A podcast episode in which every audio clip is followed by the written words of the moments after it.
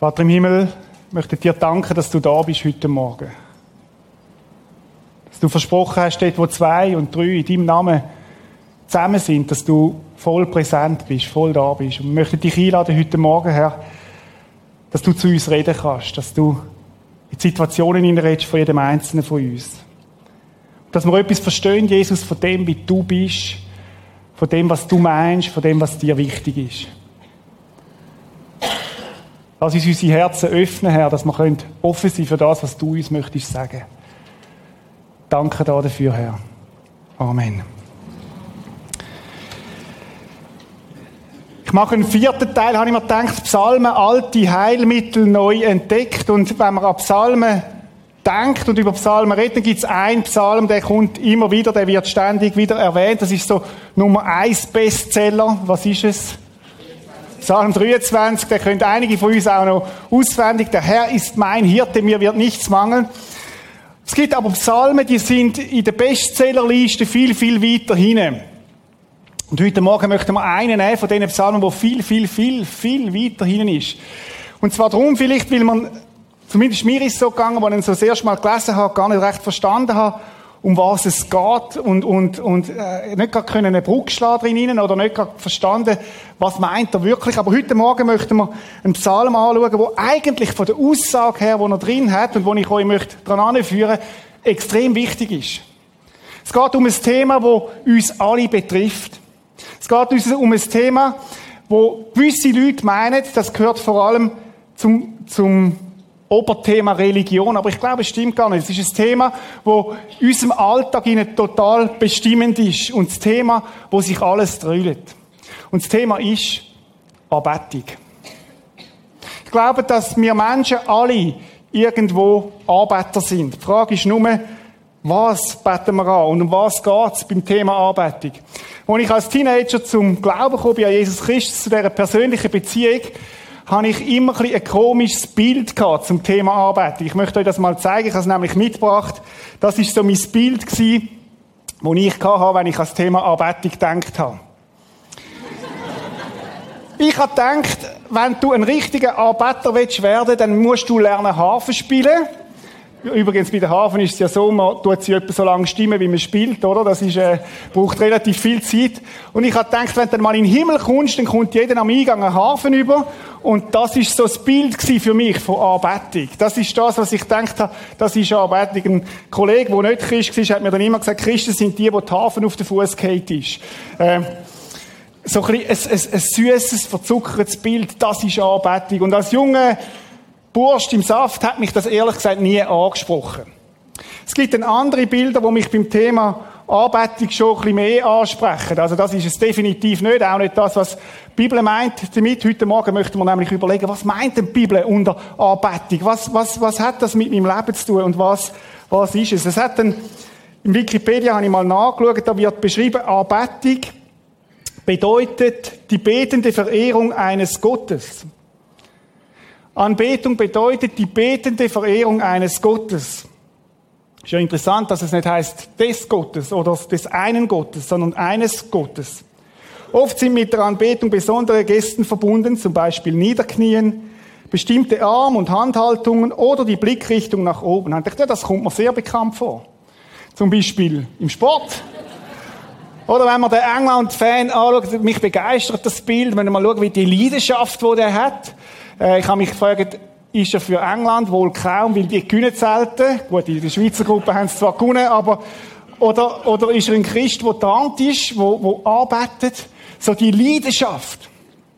Ich weiß nicht, wer von euch öfters ein Fußballmatch ist oder so. Zum Beispiel bei Dortmund, wenn ihr mal schauen, da heben alle die Hände auf.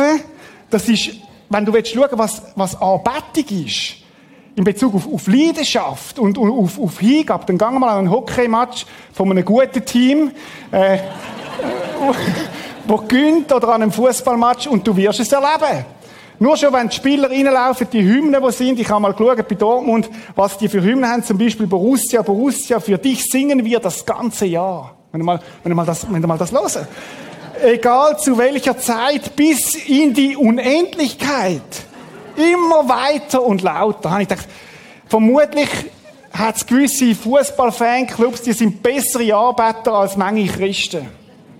Ja, das ist, das ist so. Also, musst du mal, musst du mal gehen. Einer hat, so, hat mal beschrieben, hat gesagt, die heutige Religion findet im Fußballstadion statt. Abendmahl ist in der Pause Bratwurst und, und, und das Bier. Und, und, und, und die ganzen Dinge, wo sie, wo sie da leben. Und ich finde, es hat ein bisschen etwas. Ist wie eine Ersatzreligion geworden, oder? Die, die mit Fußball nicht anfangen können, ich habe auch ein Bild für alle Formel 1-Fans, oder? äh, Sebastian Vettel, wo abknüllt vor seinem Auto. Wir lachen, wie viel, äh, wie viel knüllen ab vor ihrem Auto oder leben das Leben lang dafür, dass sie das entsprechende Auto gewinnen und so weiter. Um was geht's beim Thema Anbetung?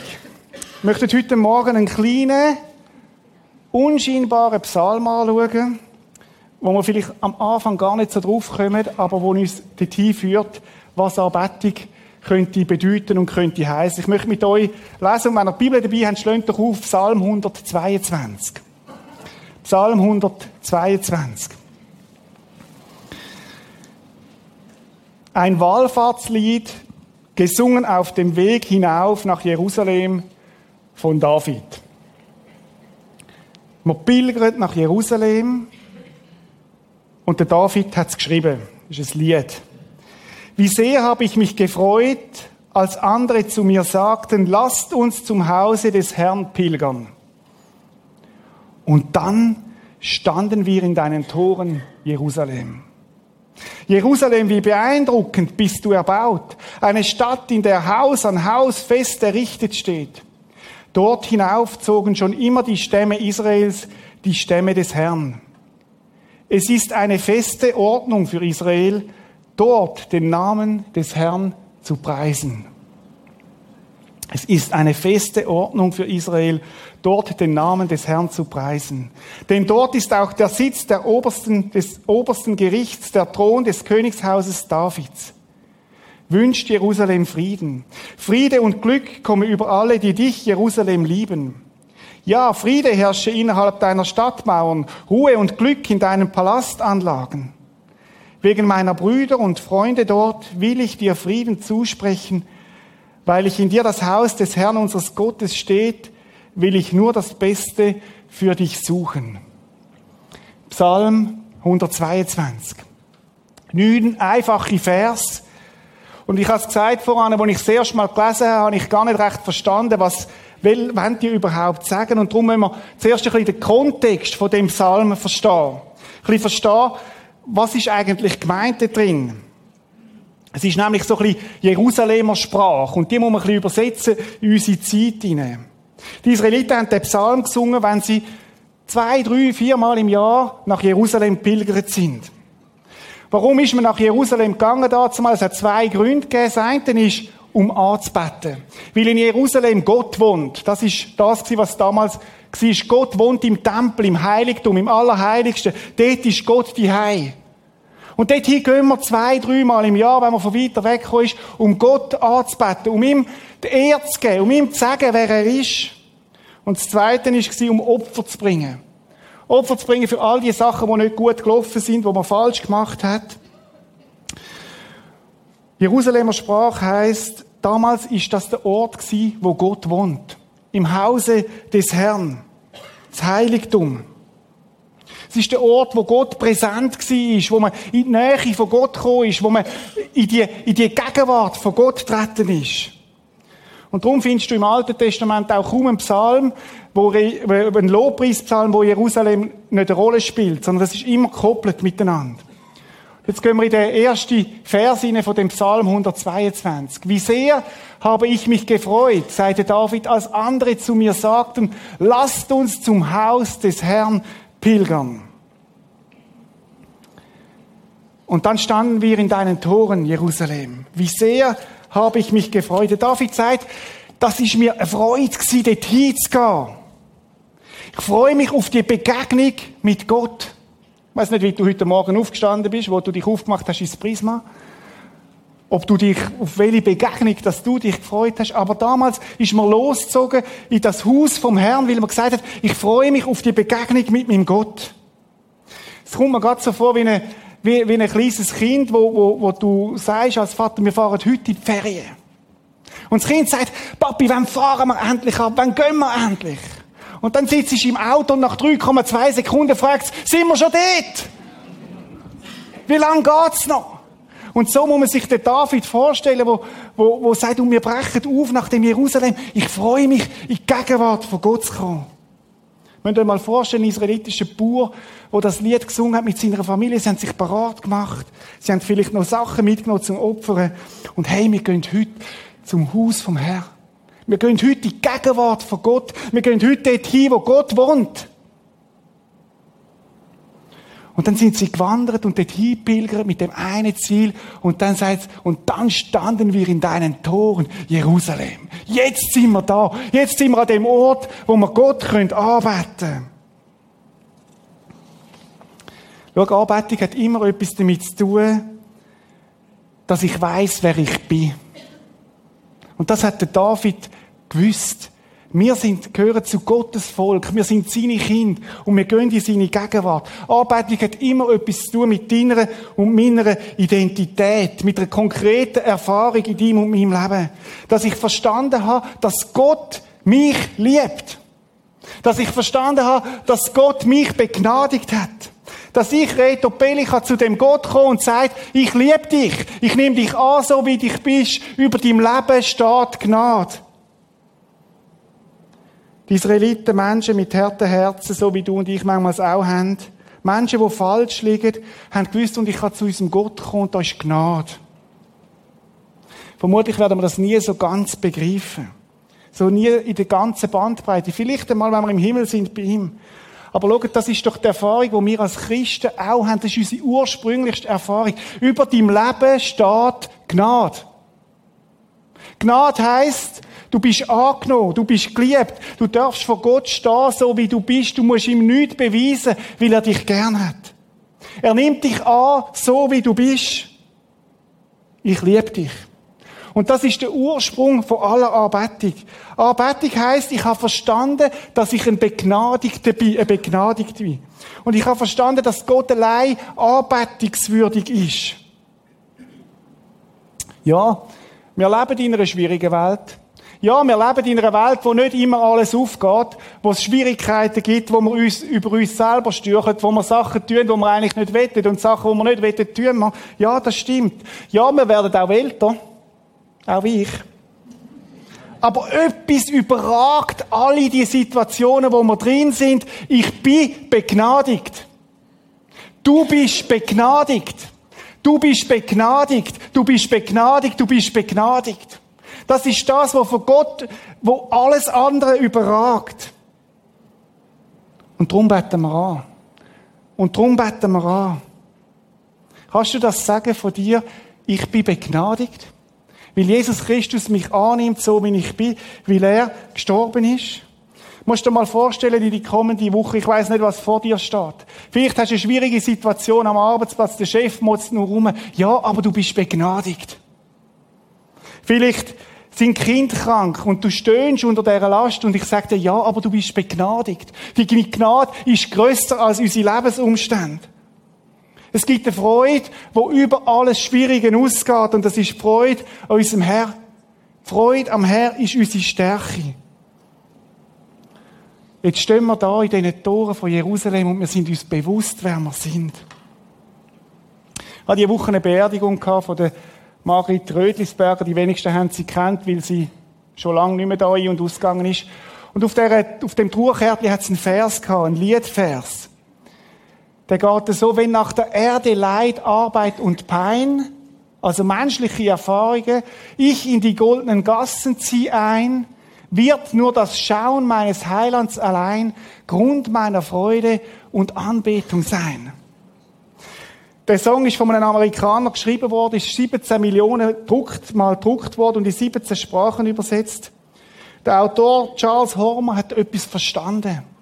Er hat gesagt, es gibt ein, ein Blickrichtung, die über, übertrifft alles andere. Der Blick auf Jesus. Schaut, ich glaube, früher, wo das geschrieben ist, wo das Lied erschienen wurde, ist es 1900 gewesen. Da ist man sich der Endlichkeit sehr bewusst gewesen. Heute leben wir in einer Zeit, wo wir alles versuchen, aufs Diesseits zu konzentrieren. Wir tun alles, dass wir ein bisschen länger leben, wir tun alles, dass wir lang jung bleiben und so weiter, aber das Jenseits ist wie weggerutscht. Damals ist man sich sehr bewusst gewesen, dass das Leben da noch nicht alles ist.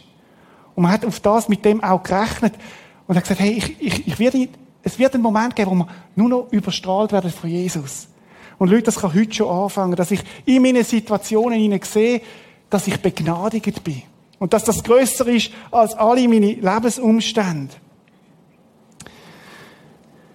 Ich möchte euch einen Vers zeigen, wo am David sehr bewusst war, wo er, wo er den Psalm geschrieben hat. Gott hatte vom Pharao gefordert, lass mein Volk ziehen, der Grund, damit es mich in der Wüste anbete. Befreiung hat immer das Ziel, der Befreier anzubeten. Israel in der Sklaverei ist befreit worden, um anzubeten. Und schaut, das ist auch das Bild für uns. Wir sind befreit worden aus Abhängigkeiten. Befreit worden aus dem, dass wir irgendwelche andere Sachen müssen arbeiten als Gott. Und weil wir befreit worden sind, sollen wir arbeiten. Das ist der Grund. Damit wir Gott anbeten. Anbeten heisst Arbeitung über das, sich freuen, was Gott da hat in meinem Leben. Arbeitung ist immer eine Reaktion auf das, was Gott da hat. Der Richard Forster, ein bekannter Theologe, hat es so gesagt. Anbetung ist die Antwort des Menschen auf die Initiative Gottes. Die Initiative von Gott geht immer voraus, immer. Und es ist eine Reaktion von uns auf das, was Gott da hat. Oder der Friedhold Vogel hat einmal da auch predigt, der ist schon länger gestorben. Er hat gesagt, Anbetung ist ein Ausdruck der Freude, dass du zu Jesus Christus gehörst und dass Gott dein Vater ist. Ich möchte dich fragen heute Morgen, hast du Grund zur Anbetung? Hast du Grund zur Anbetung? Man könnte auch anders fragen, Gibt es Freude, wo in der Konkurrenz stehen zu dieser Freude an Jesus? Welche Freude bestimmt mich? Ich wünsche mir, dass wir heute Morgen ganz neu durchdringen zu dieser Freude an Jesus. Dass Jesus mich liebt, dass Jesus mich begnadigt hat, dass Jesus mich nie verlässt, dass er mit mir durchkommt, durch alles durch. Und wenn das nicht mehr präsent ist in deinem Leben, dann lass es dich heute Morgen neu entdecken bewegt werden von dieser Gnade, die über deinem Leben steht. Du bist begnadigt. Und das ist der Grund für Anbetung. Anbetung erwacht immer aus einem freudigen Herz an Jesus. Das ist der erste Aspekt in dem Psalm. Zweiter Aspekt, Anbetung ist ein Auftrag. Jerusalem, wie beeindruckend bist du erbaut. Fortsetzung Psalm 122. Eine Stadt, in der Haus an Haus fest errichtet steht. Jerusalem als der Ort, wo Gott ist, wo man sich sicher kann fühlen. Dort hinaufzogen schon immer die Stämme Israels, die Stämme des Herrn. Es ist eine feste Ordnung für Israel, dort den Namen des Herrn zu preisen. Denn dort ist auch der Sitz des obersten Gerichtes, der Thron des Königshauses David. Das hat mich angesprungen. Es ist eine feste Ordnung. Es ist nicht eine So-Ordnung, sondern es ist eine Ordnung, es ist ein Gebot, es ist ein, ja, das Gebot, Gott anzubeten. Das ist nicht ein Multiple Choice, auch als Killer nicht. Das ist nicht etwas, wo nach ein bisschen Gefühl gut, gut, gut tut, damit nachher Prediger, Predigt schon ein bisschen wärmer ist, wenn man anfängt oder so. Sondern das ist ein Auftrag, wo Gott uns gegeben hat, eine feste Ordnung. Es geht in der Arbeitung um den Ausdruck von unserer Freude, aber es ist auch ein Auftrag, wo Gott an seine Kinder gegeben hat. Wir Menschen sind geschaffen, um anzubeten. Gott hat einen Chip in dich hineingelegt, wo heißt Anbetung. Und wenn ich mit Menschen rede aus allen möglichen Hintergründen, wir Menschen sind per se Anbeter. Das ist in uns rein. Etwas beten wir immer an. Entweder Kreation oder der Kreator? Es ist so tief in uns inne. Und die Frage können wir uns alle stellen, was bete ich denn an mit meinem Leben?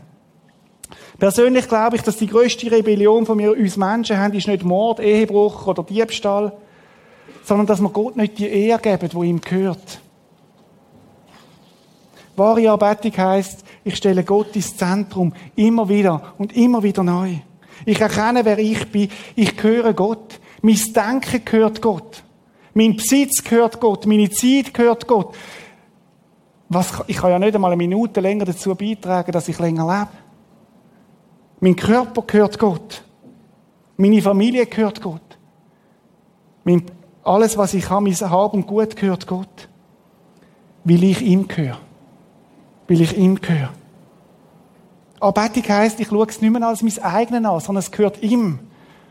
Und genau darum geht es Jesus, wo er sagt, du sollst den Herrn, deinen Gott lieben von ganzem Herzen, von ganzer Seele und von ganzem Gemüt. Du sollst keine anderen Götter haben neben mir. Ich selber stehe immer wieder in der Gefahr, anders anzubeten als Gott. Johannes Calvin, der Reformator, hat es so gesagt, der Mensch oder das menschliche Herz ist eine richtige Götzenfabrik. Das ist ein Herzwort. Aber ich glaube, er hat sehr genau beobachtet, wie schnell bin ich doch da anders an die Stelle von Gott sitzen. Der Mensch ist eine richtige Götzenfabrik. Wir suchen das Leben um Fülle und Befriedigung in anderen Sachen als Gott. Wie schnell bin ich da drin? Oh, die nächste Reise, der nächste Fußballmatch. Das, dort erhoffe ich es mir dann. Das nächste Date vielleicht bei dir. Stehen wir in der Gefahr, andere Sachen anzubeten als Gott? Stehst du in der Gefahr, in Sachen, in Menschen, in Konzepte, in Erlebnisse, das zu suchen, was Gott dir nur geben kann? Anerkennung, Akzeptanz, Liebe und so weiter. Gott wird in uns dann am meisten verherrlicht, wenn wir in ihm unsere größte Zufriedenheit suchen. John Piper, was für ein Satz. Was für ein Satz. Gott wird dann am meisten verherrlicht, wenn wir in ihm alles suchen, von ihm alles erwartet, ihm seine größte Zufriedenheit suchen. John Piper, ein Missionar und Theologe, hat viele Bücher geschrieben, er hat gesagt, das sei sein wichtigster Satz, seine wichtigste theologische Begriff, den er je geschrieben hat. Gott wird in uns dann am meisten verherrlicht, wenn wir in ihm unsere größte Zufriedenheit finden. Du und ich, wir sind gemacht, um Gott anzubeten. Und in ihm finden wir die Zufriedenheit und der Friede und die Freude, wo alles andere übertrifft. Aber wir müssen es manchmal wieder suchen, uns justieren wieder dort drin hinein. Paulus sagt es so im Epheser, denn ein Lobpreis seiner Herrlichkeit sollen wir sein, wir alle, die wir durch Christus von Hoffnung erfüllt sind. Ich habe gesagt, erstens, Arbeitung kommt aus einem freudigen Herz, aus einem begnadigten Herz, aus dem Wissen, wer wir sind in Jesus. Und das zweite, Arbeitung ist ein Auftrag für uns als Kirche. Es ist nicht etwas, wo ich mir die guten Gefühle abhole, sondern es ist ein Auftrag, wo Gott uns gegeben hat. Und das Dritte, was man findet in dem Psalm ist, Anbetung zeigt sich im Anliegen für sein Reich. Wünscht Jerusalem Frieden. Friede und Glück kommen über alle, die dich, Jerusalem, lieben. Ja, Friede herrsche innerhalb deiner Stadtmauern, Ruhe und Glück in deinen Palastanlagen. Der David sagt, betet für den Frieden von Jerusalem oder er betet für den Frieden von Jerusalem. Und auch das ist wieder Jerusalem-Deutsch oder Jerusalem-Sprach. Das Wort Friede meint Ganzheit. Und er betet, dass, dass, dass, dass Gottes Friede ganzheitlich wird. Wir können es auch übersetzen, äh, dass, dass sein Reich wächst. Wie übertragen wir das auf, auf uns? Ich würde es so sagen, wenn eine Anbetung Gottes Platz hat in meinem Herz, dann wird mir wichtig, was ihm wichtig ist. Und David ist es nicht egal, wie es dieser Stadt, wie es, wie es am Reich von Gott gegangen ist, dieser Stadt von Gott. Und wenn dein Herz erfüllt ist mit der Freude als Begnadigte, wenn Anbetung einen Platz hat in deinem Leben, dann wird es dir nicht egal sein, was mit Gottes Reich passiert. Dann wird es dir nicht egal sein, was Gott wichtig ist. Zum Beispiel seine Gemeinde. Seine weltweite Gemeinde.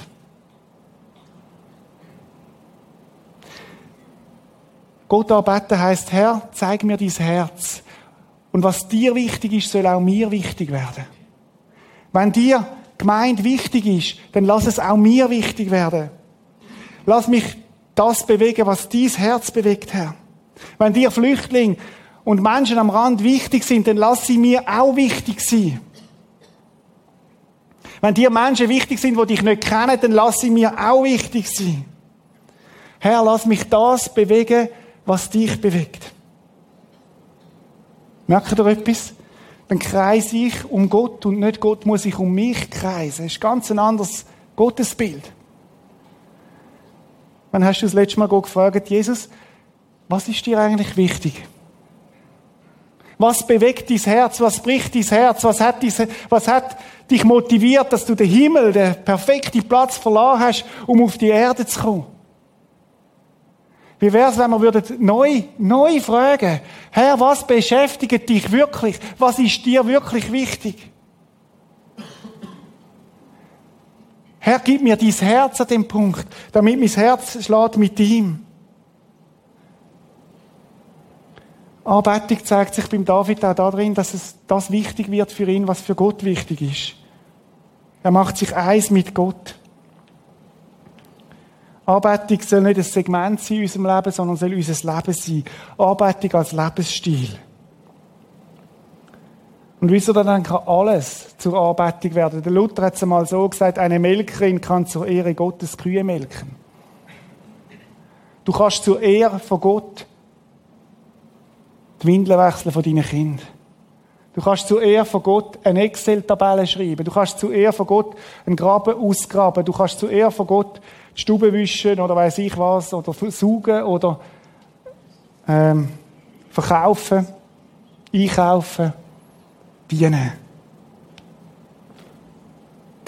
Meine Frage ist heute Morgen, wenn wir über das Thema Anbetung denken, wie wichtig ist mir das, was Gott wichtig ist? Ich muss das ganz ehrlich sagen, ich habe das für mich auch wieder neu, bin ich am Durchbuchstabieren. Jesus, was ist dir eigentlich wichtig? Was ist dir, was bewegt dein Herz? Lass mich noch zwei Missverständnisse angehen in Bezug auf Anbetung. Das erste Missverständnis ist das, Anbetung ist ausschließlich Musik. Ist nicht so. Die Sicht ist total verkürzt. Anbetung kann Musik ein Ausdruck sein davon. Aber Anbetung ist viel mehr. Wenn es so wäre, hätte nämlich der Adam im Paradies Gott nicht können anbeten, weil er noch keine Musik hat. Aber er hat es gemacht. Also Anbetung ist vor der Musik gewesen. Anbetung ist viel, viel mehr als Musik. Anbetung ist ein Lebensstil. Und Musik ist ein Ausdruck von dem wo man etwas ausdrückt, es hilft. Und ich finde Musik sehr, sehr wichtig da drin. Aber Arbeitung ist mehr als Musik. Und das zweite Missverständnis, Lobpreis und Arbeitung soll nicht dir zuerst etwas bringen. Lobpreis und Arbeitung soll nicht dir zuerst etwas bringen. Manchmal sagen mir Leute, oh, ich habe heute die Arbeitung genossen. Ich sage, großartig, großartig. Ich freue mich auch, wenn es toll ist. Aber Achtung, Anbetung ist nicht primär für uns denkt, sondern Anbetung ist primär für ihn denkt. Anbetung ist etwas, wo ich Gott ehrgib, wo ich Gott arbeite, wo ihm soll gefallen. Und wenn ich etwas, ich habe eine Überzeugung, Gott ist nicht so sehr aus, welcher Musikstil ist der richtig. Ich glaube, Gott liebt alle Musik, wenn sie in Wahrheit und Echtheit passiert. Wenn es ein Ausdruck ist von dem, dass wir ihn ehren damit. Manchmal sagen mir Leute, du, die Arbeit heute hat mir aber gar nichts gebracht. Dann sage ich, es war auch nicht für dich. Das müssen wir neu verstehen. Das müssen wir neu verstehen. Wenn wir nachher in eine Zeit hineingehen, wo wir Gott arbeitet, dann geht es um ihn dann geht es nicht um uns, es geht auch nicht um die Musiker da vorne, sondern es geht, die Musiker helfen uns, indem sie sich gut überlegen, was für Lieder, indem sie üben, indem sie sich reingeben, helfen uns, dass Gott arbeitet wird, dass er groß wird, dass er geehrt wird. Lasst uns das einfach wieder ganz, ganz klar sehen, wenn man arbeitet. Und dann kann es ja sogar sein, dass ich arbeiten kann, auch wenn es nicht meine Musik ist verrate euch mal ein Geheimnis. Ich bin absolut so Nashville Country Fan. Das ist Musik, die mir zurzeit sehr gefällt. Aber es geht ja nicht um mich in der Anbetung, sondern es geht darum, dass wir mit dieser Musik, die wir da haben, Jesus ehren. Also mir gefällt die auch, abgesehen davon. Aber, aber versteht ihr, was ich meine? Es geht um viel mehr. Ich habe gesagt, erstens, Anbetung kommt aus einem freudigen Herz. Zweitens, Anbetung ist ein Auftrag. Und drittens, Anbetung zeigt sich, dass mir wichtig wird, was Gott wichtig ist. Aber es gibt noch einen vierten Aspekt in dem Psalm hinein. Wegen meiner Brüder und Freude, Freunde dort will ich dir Frieden zusprechen. Weil in dir das Haus des Herrn unseres Gottes steht, will ich nur das Beste für dich suchen. Der David hat eine Sicht für seine Brüder, für seine Geschwister. Und darum der vierte Aspekt, echte Anbetung hat Auswirkungen auf meinen Nächsten. Echte Anbetung hat immer auch Auswirkungen auf meinen Nächsten. Liebe zu Gott hat immer Auswirkungen auch zu meinem Nächsten. Oder anders gesagt, lieb Gott und dann wird das Liebe zum Nächsten produzieren.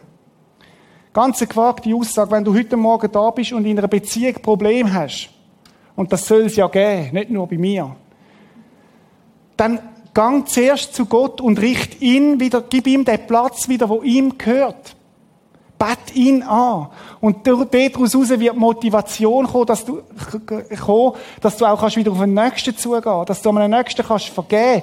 Ist ja interessant, gerade beim Thema Vergebung sagt Gott, wir sollen einander vergeben. Warum? Weil er uns vergibt. Also wenn ich wieder Gott in der richtigen Position habe, wird auch meine Beziehung zum Nächsten wieder in die richtige äh, Position richten. Äh, ja, sich richten. Ich komme nochmal zu dem Thema, was ist der größte Götze in unserem Leben? Wer ist der, wo Gott den Platz am meisten streitig macht in unserem Leben? Die Antwort, die Selbstanbetung. Ich bin der Gefahr, den Platz einzunehmen, wo Gott gehört. Und darum ist es immer wieder gut, wenn ich Gott wieder neu, immer wieder, manchmal täglich neu ins Zentrum setze von meinem Leben. Und dann aus dem heraus motiviert wird, auch Beziehungen zu leben zum Nächsten, wie der David. Wegen meiner Brüder und Freunde dort will ich dir Frieden zusprechen. Ihm ist es wichtig, wie es seinen Geschwistern geht. Ihm erringt darum im Gebet. Man könnte auch sagen, darum bete ich für den Ort, für sein Reich Gottes, weil es mir wichtig ist, wie es meinen Geschwistern geht. Echte Anbetung mündet darin, dass ich eine Liebe und eine Sicht bekomme für meinen Nächsten. Habe ich meinen Nächsten im Blick? Ist das eine Auswirkung von der Anbetung in meinem Leben?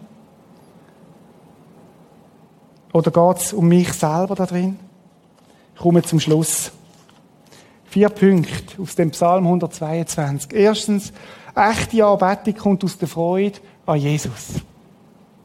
Und wenn die Freude nicht mehr da ist, dann fang wieder an, Jesus neu anzuschauen. Gerade nachher in dieser Zeit, wo wir sind, neu auf Jesus schauen. Dir neu zu bewusst werden, ich bin begnadigt, ich bin begnadigt, ich bin begnadigt durch alles durch.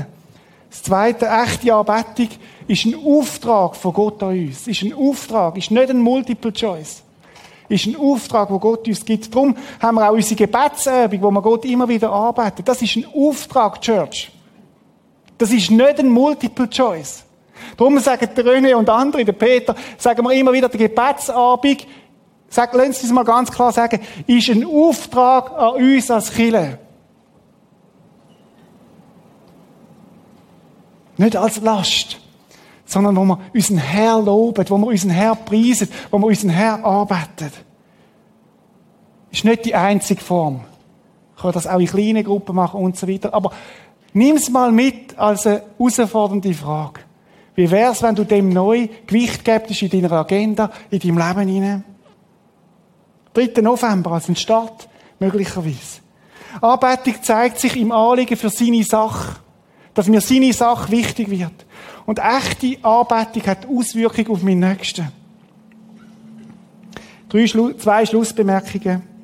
Erstens, wir sind privilegiert, wir müssen nicht mehr nach Jerusalem pilgern sondern seit Jesus Christus gestorben ist und sein Heiliger Geist geschickt hat, sind wir die Tempel, wo Gottes Geist drin lebt. Und wenn zwei oder drei zusammen sind, dann können wir arbeiten. Weil Gott da ist, weil Gott mitten unter uns ist, heute Morgen auch. Wir, müssen, wir können uns freuen, wie der David, jetzt sind wir da in diesen Tor und wir dürfen ihn arbeiten, ihn ehren, ihn loben. Gottes Geist lebt in uns. Das Zweite, wir müssen kein Opfer mehr bringen. Weil Jesus das Opfer gebracht hat. Ein für alle Mal. Er hat es zahlt mit seinem Blut. Es ist alles okay. Es ist alles in Ordnung, Leute. Und wir dürfen nur reagieren darauf und sagen, Herr, dir allein sei alle Ehre. Ich möchte zum Schluss nochmal das Bild bringen. Ich glaube, er ist ein echter Arbeiter. Für mich drückt es so etwas aus von der, dem Blick zu Jesus, zu Gott, dieser Freude. Nebenbei ist er noch England-Fan, ist okay. Aber er, er, hat, er hat eine Freude an Jesus. Und wenn wir jetzt in die Zeit hineingehen, dann lade ich euch ein, aufzustehen, ihn anzubeten. Ich lade euch ein, mitzukommen vor den Thron von unserem Gott und ihm die Ehre zu geben, die nur ihm allein gehört. Auch im Kino lade ich dich ein. Steht auf nachher. Lasst Gott in dem Sinne ein Opfer bringen, weil wir ihn ehren und arbeiten. Ich möchte beten. Vater im Himmel, lass uns Menschen sein, die dich ins Zentrum stellen. Als Reaktion auf das, was du uns gegeben hast, Jesus, danke, dass wir begnadigt sind von dir. Danke, dass du uns liebst. Und ich möchte dich bitten, dass wir als Chile da weiter dazulernen, wachsen, Herr, dass wir immer mehr dich im Zentrum haben von unserem Leben. Ich brauche das, Jesus. Ich möchte das. Danke, dass deine Gnade über unserem Leben steht. Zeig uns dein Herz, was dein Herz bewegt, Jesus. Und lass es uns übernehmen und unseren Herzschlag werden da im Prisma. Ich glaube, wir haben noch viel Potenzial her. Und ich bitte dich, dass wir, dass wir aufstehen, das ganze Kille und sagen, wir wollen noch, noch mehr dich arbeiten. Wir loben und preisen dich, Herr. Amen.